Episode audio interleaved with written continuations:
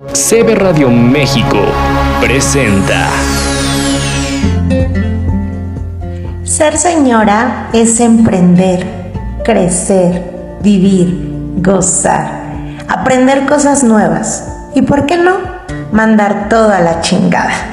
Ser señora es gobernar tu mundo. Hola, hola amigos de CB Radio, yo soy Ade Barrón y el día de hoy estamos en Cosas de Señoras. Tenemos un tema que para muchos es un tabú, pero sin embargo es muy importante conocerlo y para hablar acerca de este tema tenemos a nuestra invitada, la sexóloga Beatriz Guadalajara. Hola Beatriz, ¿cómo estás el día de hoy? Muy bien, Ade, muchas gracias, buenas noches y muchas gracias por la invitación. O buenos días, depende a qué hora lo escuche. Claro que sí. Me da mucho gusto verte y tenerte aquí. Cuéntanos, cuéntanos un poco de ti, de tu carrera, de tus cosas. Bueno, mi nombre es Beatriz Guadalajara, soy sexóloga educativa, tengo 49 años, eh, soy una viajera apasionada, eh, me encanta viajar eh, y también me encanta muchísimo el tema de la sexualidad y muchísimo el tema de em, el empoderamiento femenino a través de la sexualidad, porque bien mencionas que es un tabú hablar de todo lo que está relacionado a, la sexualidad, al sexo, en fin, y creo que todavía más tabú cuando lo hablamos eh, específicamente en, en mujeres. Claro que sí, de hecho sí es más, este, pues como que se cierran, ¿no? Las mujeres cuando hablamos acerca de esto. Pero bueno, ya entrando en el tema de hoy, ¿qué onda con el sexo? ¿Qué pasa con el sexo? ¿Por qué para muchas, bueno, personas, mujeres, hombres, ya no es tan importante, importante en la vida? ¿Por qué pasa esto? Mira, tenemos una idea de que la sexualidad tiene un tiempo. Pareciera que nuestra creencia es que nuestra vida sexual empieza en la adolescencia y termina en la edad media, los 45, 50, vamos a ponerle después de los 40. Hoy en día em, el promedio de vida se ha elevado, entonces digamos que se ha extendido un poco y pareciera que la vida sexual termina a los 50, cuando llega la menopausia, cuando ya pensamos que estamos en otra edad, cuando muchas creencias. Sin embargo, nosotros somos seres sexuados desde que nacemos hasta que morimos. Eso quiere decir que la sexualidad nos acompaña a lo largo de nuestra vida. Y si nosotros no cultivamos esto y nos quedamos en la creencia, pues bueno, llegará una edad en la que digas, ya no me interesa, ya no quiero, ya no estoy en edad, ya no se me antoja, mejor me enfoco en otras cosas y me voy olvidando de esta parte tan importante que es la sexualidad, que es el sexo en nuestra vida.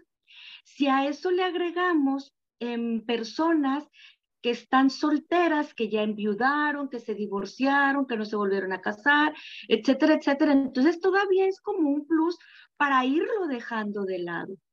Grave error. Claro. O sea que lo que, bueno, lo que me dices es que todo está en nuestra mente, casi, casi. O sea, nosotros decimos, ya no, ya no, o sea, ya no estoy en edad, ya no debo de andar ahí como jovencita jovial y, andar pensando nada más en sexo. Y entonces como que nosotros mismos nos vamos apagando en ese aspecto. Así es.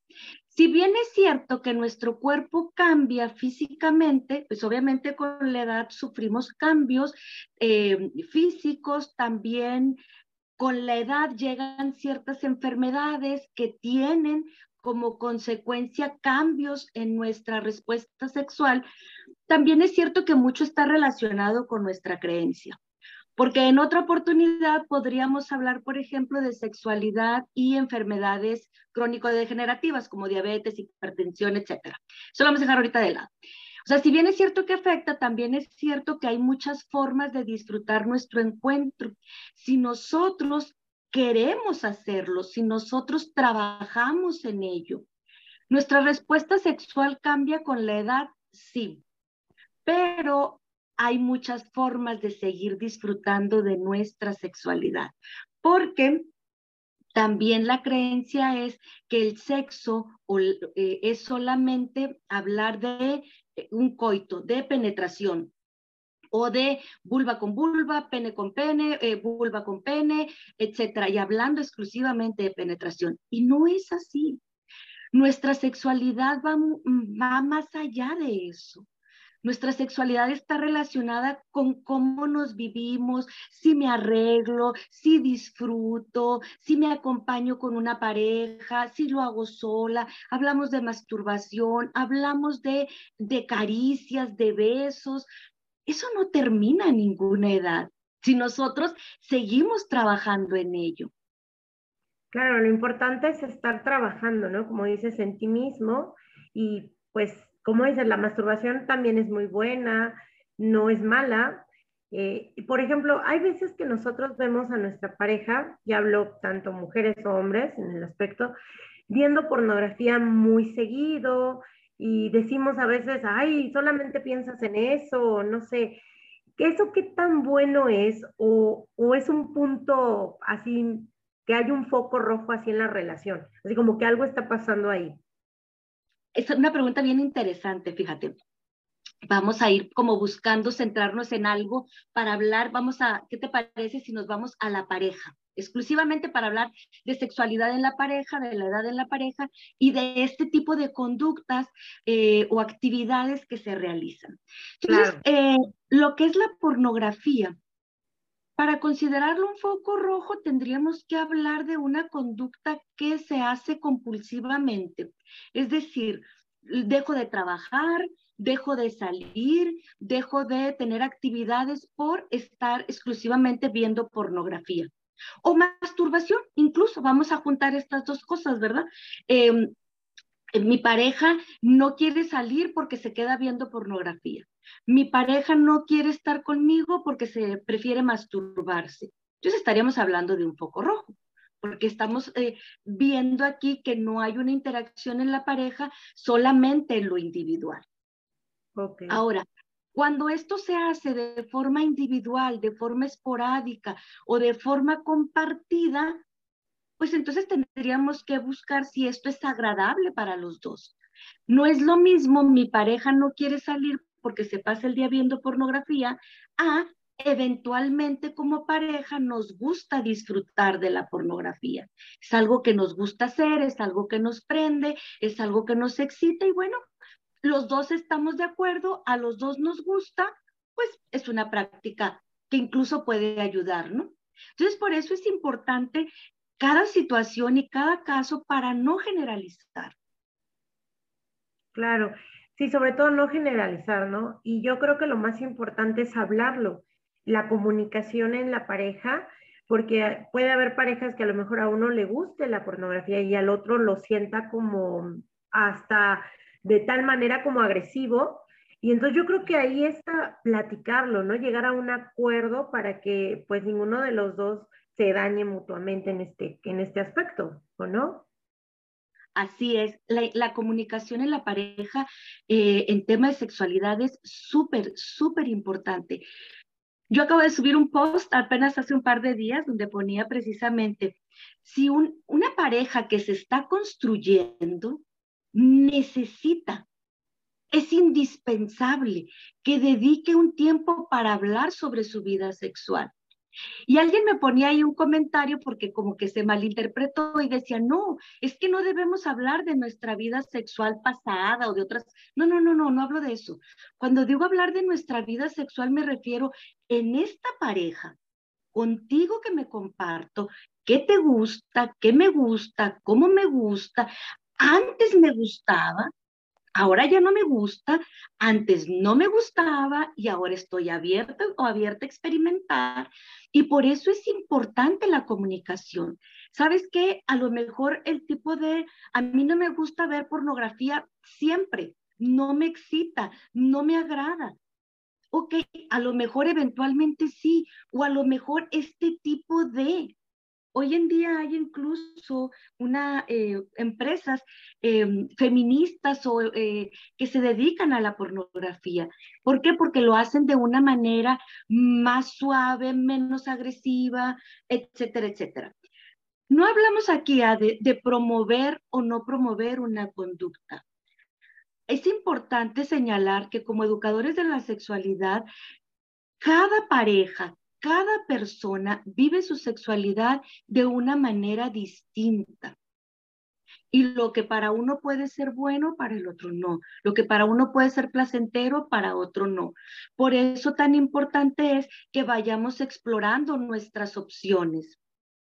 Claro. Sí, claro. Si esto de eh, pornografía no me es agradable, también sería importante cuestionarme.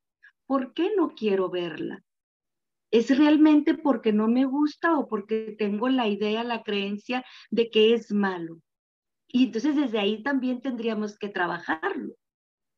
Claro, es importante, por ejemplo, bueno, aparte de hablarlo en pareja y todo esto, es importante llegar a, a tomar terapia de pareja en cuestión sexualidad.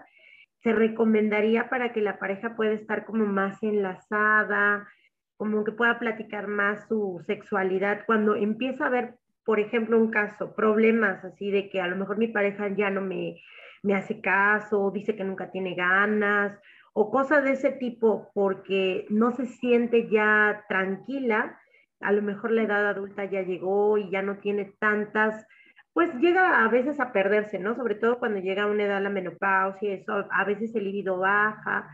Entonces, es importante también, tú recomendarías tratarlo como en terapia? Es importante acercarse a un profesional. Mira, y aquí es importante recalcar dos cosas. Eh, hay profesionales que somos educadores de la sexualidad, hay profesionales que hacen terapia sexológica y hay, bueno, hay diferentes profesionales. Es importante buscar aquel que les va a ayudar. Como educadora de la sexualidad, nosotros podemos proveer información y ciertas herramientas para que los eh, pacientes puedan disfrutar de su sexualidad. Y vamos entonces viendo, a ver, eh, ¿por qué no te gusta la pornografía? ¿Por qué no te gusta la masturbación? ¿Por qué no lo disfrutas? Te repito, no para incentivar la práctica, sino para que la persona pueda elegir no me gusta, no lo disfruto y está bien. O que tenga una eh, gama más amplia de actividades para eh, compartir con su pareja que le puedan ayudar, ¿verdad? Claro, sí. Por ejemplo, también los juguetes sexuales entran en este punto en el que exploramos nuestra sexualidad y a veces pensamos, y lo digo porque todos, ¿no? Todos, incluyéndome, a veces con las creencias que, nosotros traemos de que todo es tabú, de que eso no se hace, de que crecemos con esa idea y a lo mejor llegamos a nuestra edad adulta y a muchos sí se les abre la mente y dicen, bueno, pues lo voy a probar, lo voy a intentar, ¿no? Ya estamos en otros tiempos. Pero hay mucha gente que se queda con eso y dice, no, es que eso es malo, casi casi es del diablo, ¿no? Entonces decimos, no, yo no puedo. Y yo creo que es importante que se abran, que exploren, no pasa nada. Y más si tienes una, pues ya sea con tu pareja o tú sola, pero que lo intentes para que puedas explorar ese tipo de, mm, pues ese tipo de goce, ¿no? Claro. E, los juguetes eróticos, la cosmética erótica. Cosmética erótica es todo aquello que podemos utilizar como gel, lubricante, aceite, este, mm, eh, mm, alguna cuestión que nos podemos comer, como de repente te, te, venden algunas pinturitas y le pones a tu pareja y luego lo puedes este, consumir, o también el gel que se puede, el lubricante que se puede este, comer, etcétera. Entonces hablamos de cosmética erótica. Eh, también en la cosmética hay eh, champús, este, eh, cremas, aceites para masaje, gel que intensifica la, el orgasmo o el placer, que retardan la erección. Hay variedad, cantidad de cosas en cosmética. En los juguetes hablamos ya del, del, objeto como tal, este, que puede vibrar, que se puede introducir, que no se puede introducir, que es para la este, vagina, que es para la vulva, que es para el ano, etc. Entonces hay una gran variedad de cosas. Y aquí me gustaría decir o recalcar dos cosas. La primera es, si lo haces en solitario, también sería interesante cuáles son tus creencias en esto y buscar asesoría para elegir tu primer juguete. Si nunca has usado uno y compras algo, digamos, grande o este, potente o no sé, pues a lo mejor ni siquiera te vas a sentir cómoda por las ideas o creencias que tengas, ¿verdad? Para eso hay otro tipo de juguetes más, em, de, ¿cómo podríamos llamarle? Más sutiles, eh, más pequeñitos, eh, que podemos ir paso a paso experimentando la sensación, etc. Y cuando son en pareja, la otra cosa que a mí me gusta recalcar es, el juguete viene a, a acompañarte en la relación de pareja. El juguete no viene a solucionar ninguna cuestión que tú tengas en tu pareja. Y el juguete tampoco viene a sustituir a nadie. Porque luego la creencia es que estamos mal en nuestra relación de pareja y entonces queremos hacer todo lo que no hemos hecho en 5, 10, 15 o 20 años y queremos experimentar todo para tratar de solucionar aquello. Entonces un juguete no va a venir a, solucionarlo, ¿verdad? Eh, la otra es el miedo que tenemos, sobre todo eh, los hombres, que tienen este temor de le va a gustar más el juguete que yo. O mi pene no es, en caso de parejas heterosexuales, mi pene no es suficiente. Yo ya no te hago sentir. Y, entonces vienen todas estas ideas y creencias. Entonces es importante, repito, recalcar en solitario qué, qué es lo que quiero experimentar o por dónde quiero empezar, más bien sería. ¿Por dónde quiero empezar? Una, una mujer que nunca se ha masturbado y de repente quiere comprar un juguete, es la misma situación. O sea, si nunca has experimentado tu cuerpo con tus manos, llegar de repente a hacerlo con un juguete, pues igual tampoco va a ser como tan fluido, tan placentero. hay que ir explorando primero nuestro cuerpo. Y en el caso de las parejas, repito, el hecho de eh, esto viene a acompañarnos, el juguete viene a acompañarnos a, pues no quisiera decir ayudarnos, pero sí acompañarnos y hacer más divertido eh, o más placentero nuestro, nuestro encuentro sin que esto signifique sustitución de nada. Sí, claro, yo creo que lo importante es, es por ejemplo, como dices tú, primero jugar conmigo misma, conocer mi cuerpo, eh, tratar de experimentarlo para después yo meterle, como dices, algún juguete o lo que yo quiera explorar.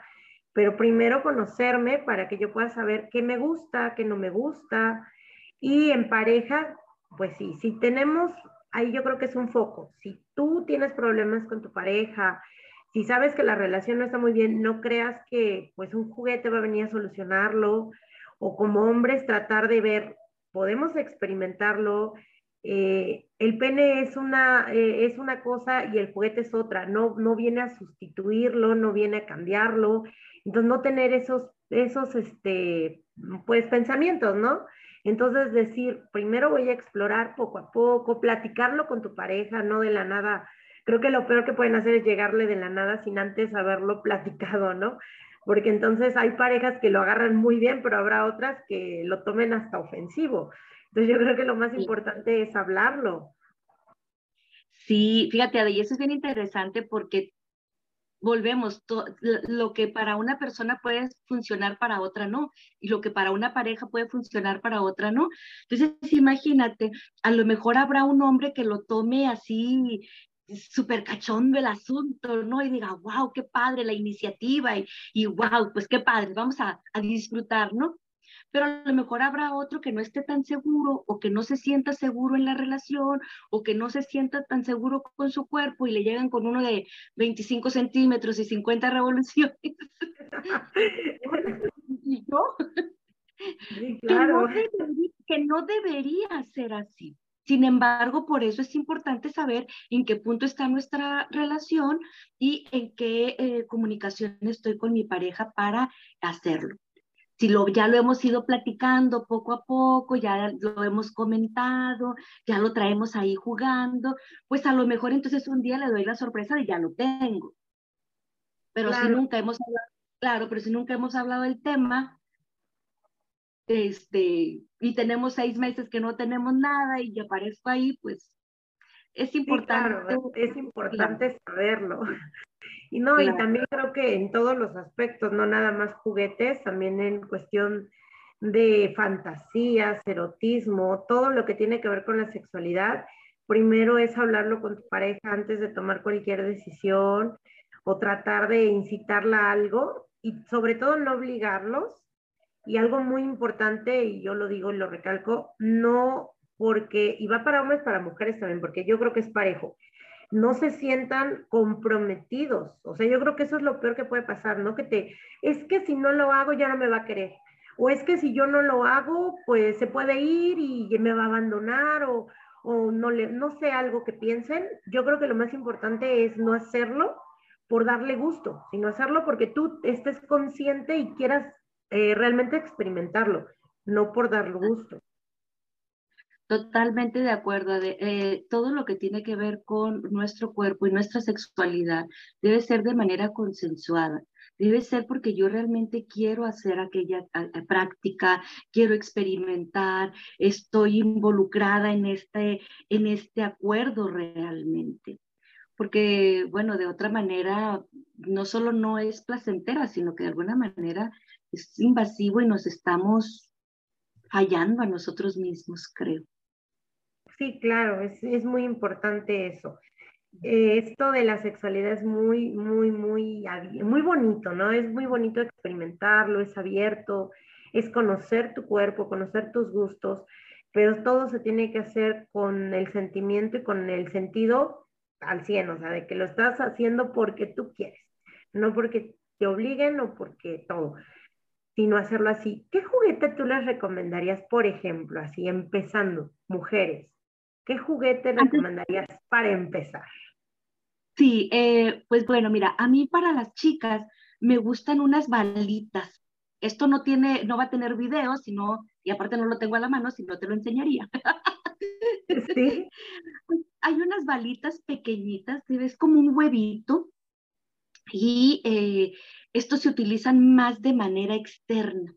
O sea, a mí estos huevitos me gustan, también se puede introducir en la, vagina, pero estos huevitos me gustan porque es nada más la vibración, entonces tú te lo puedes pasar por cualquier parte de tu cuerpo como si te estuvieras dando un masajito, entonces nada más vas sintiendo la vibración. Hay cosas importantes que debemos considerar a la hora de elegir un juguete y es, por ejemplo, el material del que está hecho, em, si se puede o no utilizar en el agua, este, más que el hecho de utilizarlo, de que lo vayas a, introducir eh, en la regadera, es el hecho de que se, que se moje, me refiero, que se pueda mojar o no se pueda mojar. Em, y, y, el material, el material es muy, muy importante. También es importante considerar, pues bueno, cuál es la textura. Eh, si lo quiero de manera externa o de manera interna, si lo quiero solo para mí, lo quiero para compartir también para mi pareja, este, si lo quiero para eh, la vulva, para la vagina o para el ano. Entonces, todo este tipo de cosas es importante considerar. Y también es importante, una vez que ya tenemos nuestro juguete, voy a aprovechar, este, que también podríamos hacer un podcast exclusivo de juguetes, ¿verdad? Claro que sí. Este, también es importante considerar que este, mm, el juguete también necesita sus cuidados y es importante utilizar un lubricante cuando, cuando, lo, cuando, lo, cuando lo utilizamos. De preferencia utilizar un lubricante. Más allá de la lubricación natural, es importante utilizar un lubricante adicional. Claro, y algo muy importante que creo que también es muy importante decir es que los juguetes son únicos, son personales no se prestan a la, a la amiga, a la hermana, a la cuñada, o sea, no, son únicos, porque también está la gente que, digo, a lo mejor no sabe o, se le hace fácil, ah, lo lavo, pues total, no pasa nada, ¿no? y lo presta. Lo pongo a hervir, me, lo pongo a hervir, me dice. Claro, pues no pasa nada. No, yo creo que es muy importante eso, ¿no? El higiene ante todo. Incluso, incluso, cuando lo utilizamos en pareja, eh, te digo, a veces parecieran cosas lógicas o cosas que deberíamos de saber, pero bueno, no, si, si no estamos acostumbrados a usarlo, pues tampoco tenemos toda la información, ¿verdad? Eh, es importante cuando lo utilizamos incluso en pareja, eh, que si lo vamos a utilizar en el ano, por ejemplo, no se introduzca después a la vagina. Entonces, ¿qué es lo que hacemos en ese caso? Si utilizamos un juguete para un sexo anal, le ponemos un condón. Y si después vamos a cambiar para utilizarlo en la vagina, le quitamos el condón o le ponemos otro. O si lo, o si lo vamos a intercambiar en el caso de parejas lesbianas, por ejemplo, en el caso de parejas homosexuales o incluso heterosexuales. Cuando va de un ano a una vulva o de un ano a otro ano, qué sé yo, es importante el cuidado. Ok. Eh, por ejemplo, en cuestión de este tipo de bebidas que se toman para para, pues, no sé, no, sé cómo se llaman, pero son bebidas que se toman antes de las relaciones, o pues tenemos, como decías tú, algunos juguetes, todo eso. ¿Tú recomendarías este tipo de cosas para poder hacer, mm, por ejemplo, en pareja, decir, vamos a experimentar algo nuevo como para revivir otra vez nuestra sexualidad? En pareja, así de que a lo mejor ya no se están, ya son grandes, ya no tienen relaciones tan seguido. Sería bueno empezar como por ahí para reavivarla? Fíjate, aquí hay algo bien, bien interesante. No te voy a contestar si recomiendo o no. Eh, porque aquí volvemos al, al, a algo muy importante, el hecho de no generalizar. ¿verdad? Entonces tendríamos que ver la situación de cada persona, cómo está. Pero fíjate, ¿qué podemos hacer, por ejemplo? Si nosotros estamos a cierta edad, vamos a hablar de parejas de más de 50, de 60, de 65, o incluso más, en el que dicen, ¿sabes qué? Pues nosotros ya no. O sea, y luego utilizan esta frase de ya no podemos. O sea, como, como ya, ¿qué hacemos? este, Y entonces, para, y digo, viene al caso, porque entonces dirían, bueno, tómate algo para que puedas, ¿verdad? O sea, y viene aquí esta opción. Te repito, no vamos a decir si es bueno o malo, se recomienda o no. Existen estas opciones. Pero yo aquí lo que sí puedo sugerir es, ok, cuando decimos ya no podemos o ya no puede o ya no hace o tal cosa, nos estamos refiriendo generalmente a la parte genital. Nos estamos refiriendo a que el caballero ya no tiene una erección, y otra vez recalco en parejas heterosexuales, y de que la señora a lo mejor ya no tiene lubricación. Si, si, si ya no lubrica igual y ya no hay erección, pues ya no podemos. Esa es nuestra idea y nuestra creencia. Pero se nos olvida que nuestro cuerpo toditito es placer y que podemos utilizar otras cosas y que podemos tener nuestro encuentro erótico de otras formas, con besos, con caricias, con masajes, con un juguete, con los dedos, con la boca y poder disfrutarnos. Y considero que a veces esto hace que la pareja incluso esté más cercana. Cuando nosotros le ponemos un peso, y no voy a generalizar, repito, porque cada situación es diferente, pero cuando nosotros le ponemos como este peso a algo externo para que me ayude, o sea, para que pueda, entonces, de alguna manera yo estoy como, ojalá que la pastilla funcione y que sí funcione y que sí funcione. Y yo no estoy en mí. Claro, estoy dando... Eh, sí, porque estoy en mi mente pensando, ojalá que sí sirva, ojalá que sí funcione, ojalá que ya haga efecto. Y entonces a lo mejor lo que necesito es más esta presencia física, eh, emocional con mi pareja y poderle decir al otro, ok, si no hay una erección, de todas maneras te recibo y de todas maneras disfruto y de todas maneras estoy contigo. Y si no hay lubricación, de todas maneras estoy contigo, utilizamos un lubricante, eh, hacemos otras cosas que nos hacen acercarnos. Entonces, eh, por ejemplo, la sexualidad entonces abarca millones de posibilidades, no solamente, como decías tú, es el coito. abarca besos, caricias, masaje, palabras, o sea, todo, todo en conjunto podemos llegar a lo mejor a sentir ese placer que necesitamos con nuestra pareja. Lo importante es conectarnos. Totalmente. Así. Es exactamente así. Lo importante es conectarnos. Conectarnos con el otro más allá de nuestros genitales. Porque si no, Ade, entonces también, y me voy a meter un poquititito, porque si no, entonces también estaríamos cortando, coartando este, la sexualidad de personas con discapacidad. Okay, O sea, ¿dónde, ¿dónde los dejamos? Claro. Claro, y entonces por eso, la, por eso la importancia de desgenitalizar nuestra sexualidad. Quitarle el peso a eso. Soy más que una vulva, soy más que un pene, soy, mi encuentro erótico es mucho más que saca. Perdón la expresión, pero es así. Sí, claro, así tal cual. Wow, realmente este tema es muy, muy interesante y creo que lo más importante de todo lo que hemos dicho es exactamente eso, platicarlo, hablarlo. Y si tú estás sola, no tienes pareja y quieres experimentar, se vale, no te detengas, no pienses que no debes de hacerlo por mil cosas, simplemente disfruta, conoce tu cuerpo y pues ahí viene lo más importante, empezamos por nosotros mismos, amándonos, cuidándonos, conociéndonos y de ahí partimos. Es así. Y si me permites, voy a comentar algo más en cuestión de eh, personas solteras que no tienen pareja. Otra vez, eh, centrándonos en esto de quitarle el peso a la este, genitalidad, el hecho de darme amor, de tocarme, de acariciarme, tampoco implica que tengo que introducir algo en mi vulva, en mi vagina. O sea, tampoco implica que forzosamente tengo que introducir algo. Estamos hablando de que me puedo autoerotizar a través de caricias, cuando me baño, cuando me toco, cuando me pongo crema, cuando a lo mejor sí utilizo mis dedos en la vulva o también utilizo el juguete, pero no es la única forma. También ahí podemos darnos amor y placer estando presentes para nosotras mismas.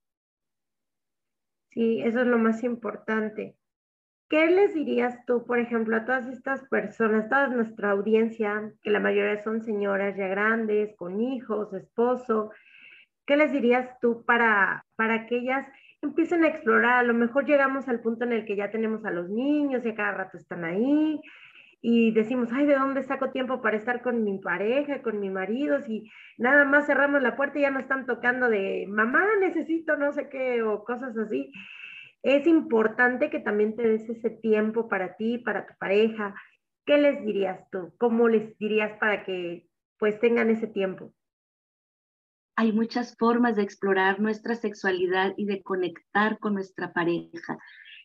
muchas parejas o muchas mujeres me dicen, oye, es que estoy tan ocupada todo el día y en la noche llega mi pareja y quiere que yo esté lista, pues si no tengo ganas, no puedo, no quiero, estuve ocupada, o sea, y entonces hay otra vez esta parte de la comunicación. Y empiezo a jugar con mi pareja durante el día. Cada pareja irá buscando sus formas. Habrá mujeres a las que les gusta que le manden un mensajito, habrá quien les gusta que le manden una foto, habrá quien le gustan los audios, habrá que ir viendo qué es lo que a mí me prende.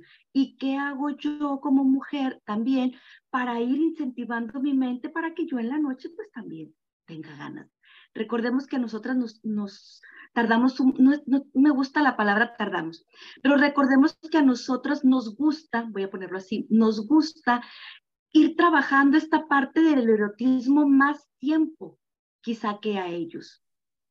Ellos quizá a veces son un poco más visuales, llegan, ven y están listos. Nosotros necesitamos eh, más tiempo para, para estar dispuestas, disponibles y listas para el encuentro erótico. Entonces también trabajemos nosotros.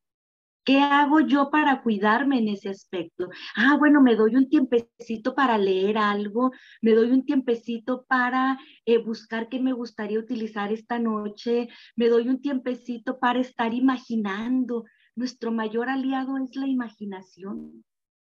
Claro. Darte, por ejemplo, un bañito relajante, hace unos minutos antes ya dormía los niños, no sé, y darte un tiempo para ti. Y también creo que es importante eso que mencionaste, de que sí, los hombres son más visuales, ven y ya están y listos, y nosotras no tanto. Es importante que lo platiquemos con nuestra pareja también. Si no nos gusta, que pues a veces pasa, ¿no? De que pues ya, estás ahí ya, y eso es todo, y luego qué, o sea, te quedas así como que todo el día para esto, porque llega a pasar, ¿no?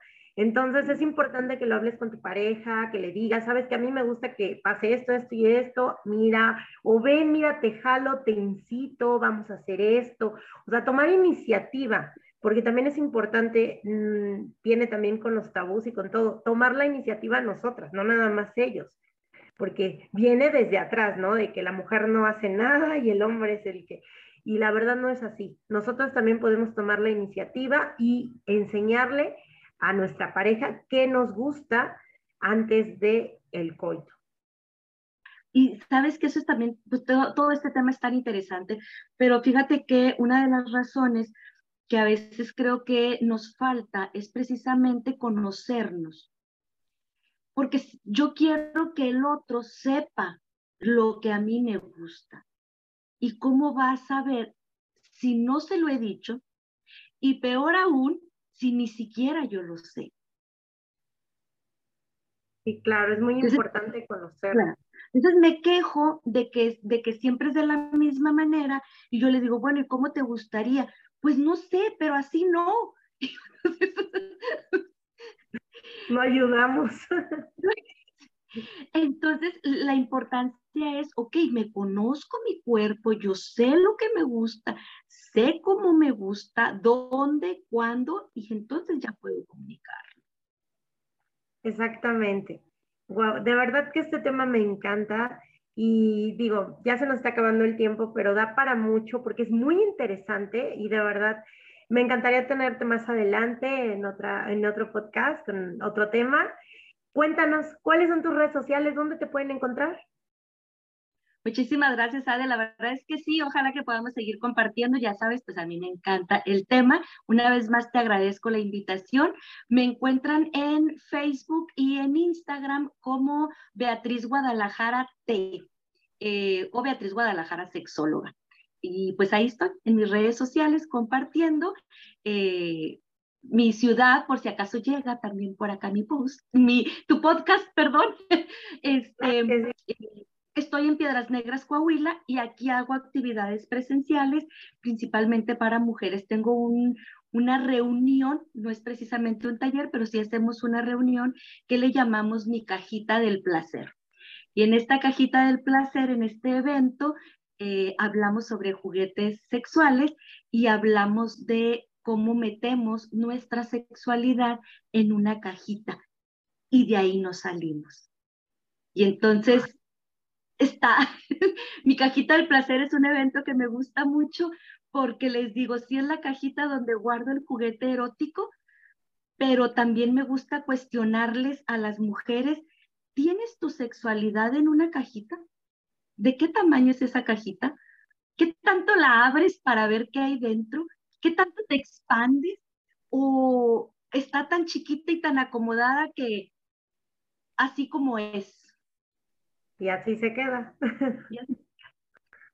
Pues bueno, así estoy en Instagram y en Facebook, Beatriz Guadalajara T. Eh, les agradezco si nos siguen y una vez más, gracias por la invitación. No, hombre, el honor es mío. A ti muchas gracias por estar aquí en Cosas de Señoras.